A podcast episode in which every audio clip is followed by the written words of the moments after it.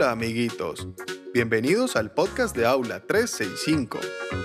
En este episodio vamos a viajar al mágico mundo de los cuentos para sumergirnos dentro de estas fantásticas aventuras con el poder de tu imaginación. Recuerda que puedes encontrar más contenidos en www.aula365.com y si quieres participar de nuestros capítulos o sugerirnos temas nuevos, escríbenos a info.aula365.com o envíanos un mensaje de voz en el link de la descripción.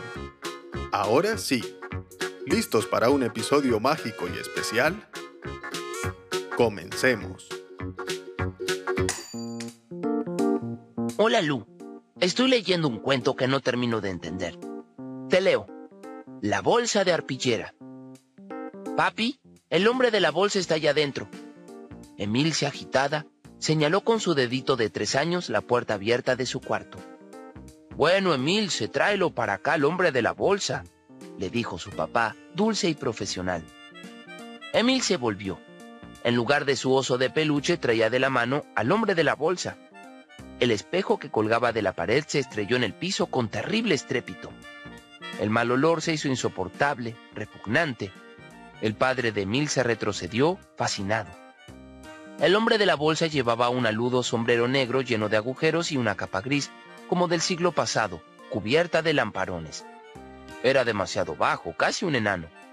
Era muy sucio, infinitamente inmundo y viejo. Dejó en el suelo su bolsa de arpillera, que se movía con leves temblores. Chicos, pensó el paralizado padre de Emilce, Extrajo un trabuco naranjero de entre sus harapos y apuntó al grupo. Sabed que no es de mi apetencia el budín inglés, señor mío, dijo con una hedionda voz seca inolvidable. Jamás vuestra merced nutrirme vérame con otra cosa que no sea carne, carne fresca. Además, agregó con cortesía, hoy solo me he acercado con el único propósito de llevarme a mi morada a la deliciosa Emilce. Entre los gritos, abrió su mugrienta bolsa y metió a Emilce junto con los demás niños que esa noche constituirían su cena. Y desapareció. ¡Qué rara sensación me dejó! A mí también. Me parece que está incompleto. No entiendo bien. ¿De dónde salió este hombre de la bolsa? No, no está incompleto. Es así y está genial. No entiendo, Lu. Si recuerdas lo que explicó el profesor sobre este tema, podrás entender mejor. Hoy veremos las características de los cuentos maravillosos y de los fantásticos. Antes, repasemos las propiedades del género narrativo. ¿Alguien puede decirme qué es narrar? Narrar es contar algo, una historia, un suceso, una sucesión de acciones. Y esas acciones están ordenadas a partir de un eje temporal. Por esto, es posible establecer coordenadas temporales y ordenar el relato según una línea que contenga un pasado, un presente y un futuro. De todas formas, el tiempo base de la narración es el pasado.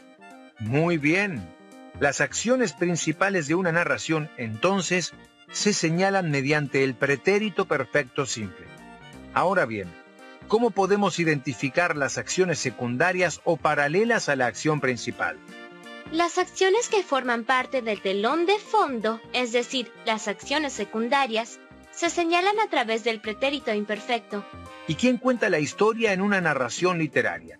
El narrador. Existen tres tipos de narrador. El narrador omnisciente, el protagonista y el testigo. Excelente. Ahora veamos las características que presenta cada uno. El narrador omnisciente es una voz imaginaria que relata la historia. No se trata de un personaje y se caracteriza por la utilización de la tercera persona.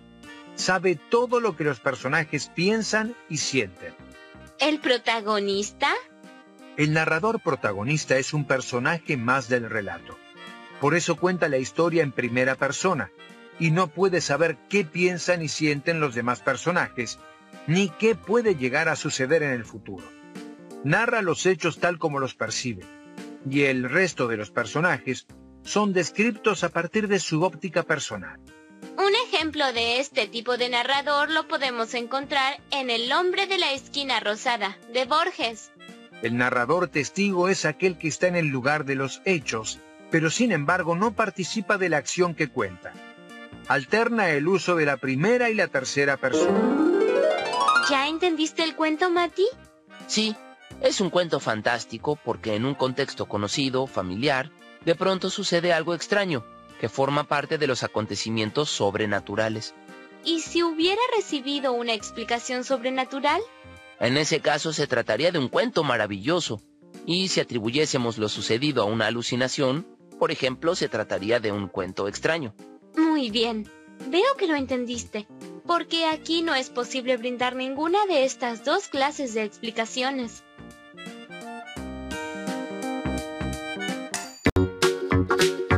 ¡Espectacular! ¿Qué te parece si cierras tus ojos por unos minutos mientras te contamos un cuento? Comienza en una tierra muy, muy lejana, donde un misterioso viajero acaba de llegar. Todo comenzó en el desierto. Un piloto su avión y mientras trataba de repararlo, se encontró con un chico de cabellos dorados que le pidió que le dibuje un cordero. También era lindo. ¿Era el principito?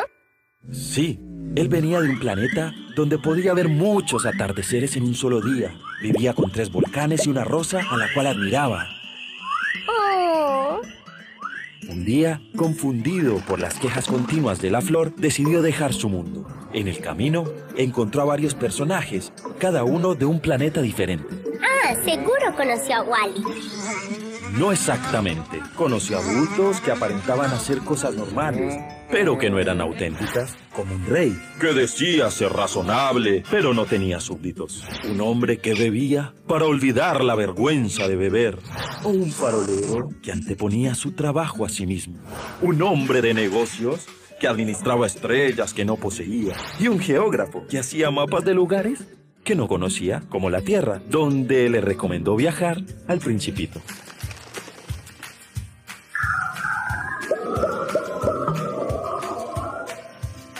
Después de caminar mucho sin encontrar hombres, conoció una serpiente que le dijo que podía llevarlo a su hogar cuando quisiera. El principito siguió su camino y encontró un jardín lleno de rosas. Pero se sintió desilusionado porque pensaba que la suya era única. Entonces, un zorro amigo le explicó que su rosa sí era única por el simple hecho de ser suya.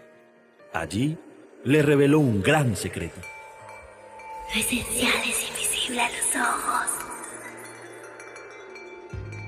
Finalmente, se encontró al piloto quien le dibujó una caja que contenía el cordero que el principito le pidió. Entendió que lo que buscaba tenía que verlo no con los ojos, sino con el corazón.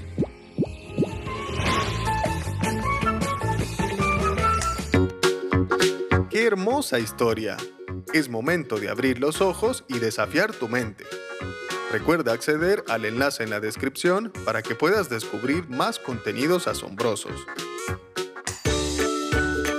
¡Qué divertido! Ahora es momento de una trivia. ¿Cuánto aprendiste del principito? Te invitamos a resolver este desafío. Comencemos. El principito es un cuento de qué género? A. Maravilloso. B. Terror. C. Romance. 5, 4, 3, 2, 1.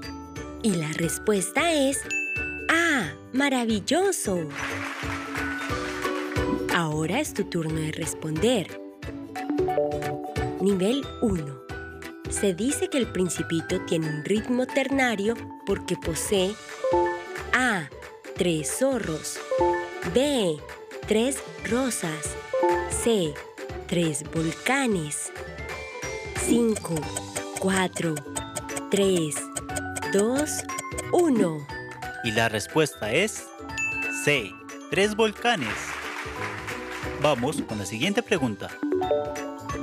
Nivel 2. ¿Cuál de estos no es un elemento maravilloso? A. Un niño que posee un planeta. B. Un zorro que habla. C. Una rosa roja. 5, 4, 3, 2, 1. Y la respuesta es C, una rosa roja. Lo estás haciendo muy bien. Nivel 3. ¿Cuál fue el premio que recibió el principito?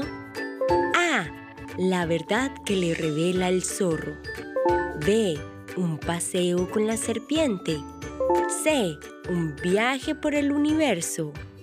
5, 4, 3, 2, 1. Y la respuesta es A. La verdad que le revela el zorro. Bonus track. ¿Qué verdad le revela el zorro al principito? A. Las rosas tienen espinas. B.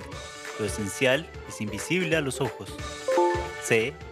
La serpiente es una genia conduciendo. 5, 4, 3, 2, 1. Y la respuesta es B.